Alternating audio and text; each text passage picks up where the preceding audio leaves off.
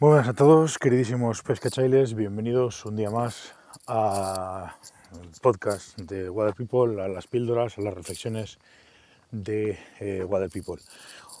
Hoy quiero hablar un poco de una cuestión, muchas veces vamos de, valientes por el río, nos echamos aquí al agua y nos metemos y, pecamos a veces, sobre todo las veces que vamos a sitios que más o menos conocemos y tal, pecamos un poco a veces, y yo el primero, y lo, reconozco, y además eh, soy una persona de naturaleza un poco torpe y, hay veces que pecas de, de confiado, pecas de exceso de confianza y, te metes en situaciones en las que, pues, pues eh, de alguna manera, eh, no, te, voy a decir que peligra, porque tampoco tienes el sentimiento de que peligra tu, tu, tu integridad, pero sí que te pones en riesgo para tener algún, alguna lesión o alguna cosa y pasar un, rato malo. Y es un tema importante, es decir, eh, muchas veces vamos al río, como son tramos que conocemos o ríos que conocemos, eh, nos metemos alegremente y, hay veces que nos llevamos bastante sustos. Hay que tener en cuenta que el río, lo primero de todo, es un ente que está, por decirlo de alguna manera, vivo. Eh, modifica, cambia, las riadas lo, conforman, donde antes había un pozo, ahora hay una rasera, donde antes estaba la rasera y podías cruzar, ahora no se puede cruzar porque se ha hecho, se ha socavado y hay pozo. Es decir, las riadas, las lluvias, todo hace que la configuración de los ríos vaya cambiando. Y por mucho que lo conozcas, muchas veces eh, vas, vamos un poco con exceso de confianza. Y bueno, pues hay veces que pasa y hay veces que te pegas un susto. Entonces, eh, es un tema importante el de la seguridad en el río, es un tema importante el de, el de, el de la confianza. Y bueno, en conversaciones ya es la segunda o la tercera vez que sale eh, a colación en, una conversación.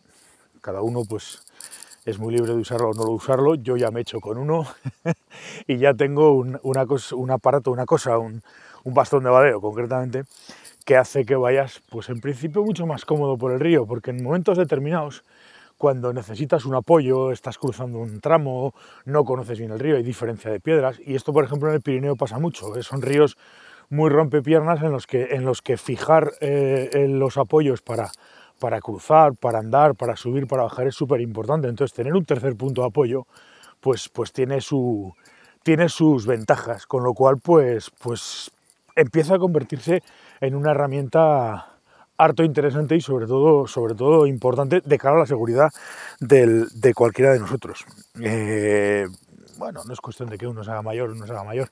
Yo creo que un bastón de badeo puede ayudar a cualquiera, básicamente porque es eso, es un tercer punto de apoyo, es, una, es un punto de apoyo más con el que podemos contar a la hora de, a la hora de comodidad y sobre todo a la hora de confianza para cruzar en determinados sitios, para incluso para sondear, si aquí cubre mucho, si aquí cubre poco, si aquí nos podemos meter, si no me tengo que meter por aquí un poco más, al final pues tienes la posibilidad de buscar una zona para, para, ir, para ir eh, tanteando, básicamente para ir tanteando.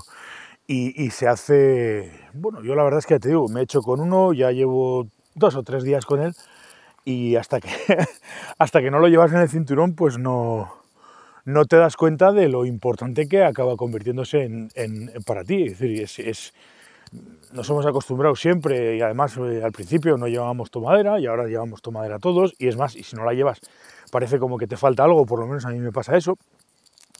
Y con el tema del bastón de badeo, pues, pues pasa un poco parecido. Hasta hace poco no lo llevaba y decía, necesito. Y ahora la verdad es que, ya digo, llevo dos o tres días con él y se está convirtiendo en una herramienta importantísima. Sobre todo, pues ya sabéis que a mí lo de pescar solo no es una cosa que me acabe de gustar mucho, pero bueno, oye, pues, pues es otro elemento más de seguridad. Al final es importante tener en cuenta todos estos elementos de seguridad porque lo importante, como digo, y, repito y recalco, es estar cómodo en el río y no solamente cómodo, estar seguro. Y es una fórmula muy interesante para estar precisamente eso, cómodo y seguro. Yo no sé si los usáis, si no los usáis, desde luego, eh, a ver, hay determinados ríos en los que no es tampoco tan necesario.